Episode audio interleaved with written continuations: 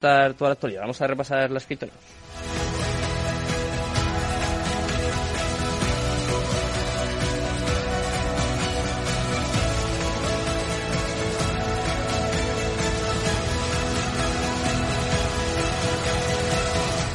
Cripto Capital con Sergio Fernández. Cripto Noticias. Un día más nos vamos a repasar toda la actualidad del mundo cripto y en este caso vamos a hablar de Estados Unidos, ya que los republicanos de la Cámara de Representantes, por supuesto Estados Unidos, han presentado un proyecto de ley para proteger las inversiones de Bitcoin en las cuentas de jubilación. Esta nueva medida prohibiría al Departamento de Trabajo limitar las alternativas de inversión accesibles para los trabajadores en cuentas de jubilación autodirigidas. Además, la ley permitiría a los estadounidenses incluir Bitcoin en sus planes 401 casi así lo desean. El republicano Byron Donalds de Florida es el hombre que introdujo la ley de libertad financiera que sirve como respuesta al punto de inflamación política más reciente, la criptomoneda, específicamente la cuestión de si se debería permitir o no a Fidelity Investment ofrecer un plan de jubilación que incluya Bitcoin a finales de este año. Vamos a seguir hablando de Bitcoin, en este caso de uno de los mayores holders del mundo. Vamos a hablar un poquito de Michael Saylor, ya que las acciones de MicroStrategy han subido un 10%, mientras el CEO Saylor predice que Bitcoin va a llegar a valer millones. Según informaciones del día de ayer, la reciente caída en el valor de Bitcoin no ha alterado las tácticas de inversión de MicroStrategy. De hecho, subió más del 10% en el día de ayer junto con Bitcoin, que cotizaba cerca de un 5% más alto a pesar de que el SP luchaba por cotizar plano. Saylor es evidentemente todavía optimista sobre Bitcoin a pesar de la reciente caída del mercado. De hecho, desde el 29 de marzo, la compañía de inteligencia de negocios y servicios en la nube ha, ostentado ya día 129.218 Bitcoin, aunque eso sí ha estado operando en una fuerte recesión.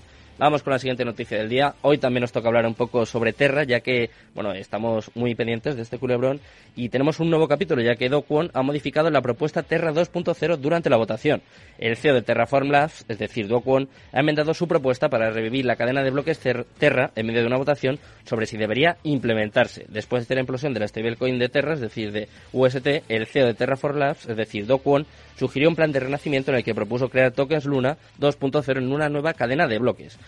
Hoy enmendó la propuesta a pesar de que el plan original está pasando por una votación en cadena. Si bien esta propuesta llamada renacimiento sigue en pie, Juan declaró que editó algunos parámetros de distribución para acomodar los comentarios de la comunidad. Ya era hora que se tuviese un poco en cuenta también a su comunidad.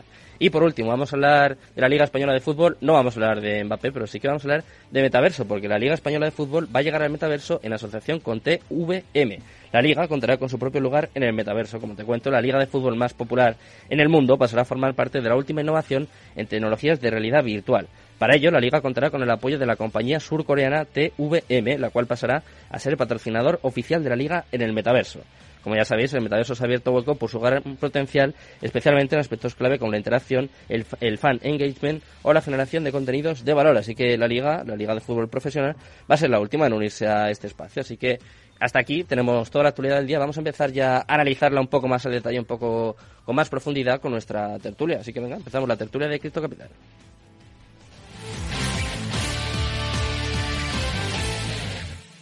En Capital Radio, Cripto Capital, con Sergio Fernández.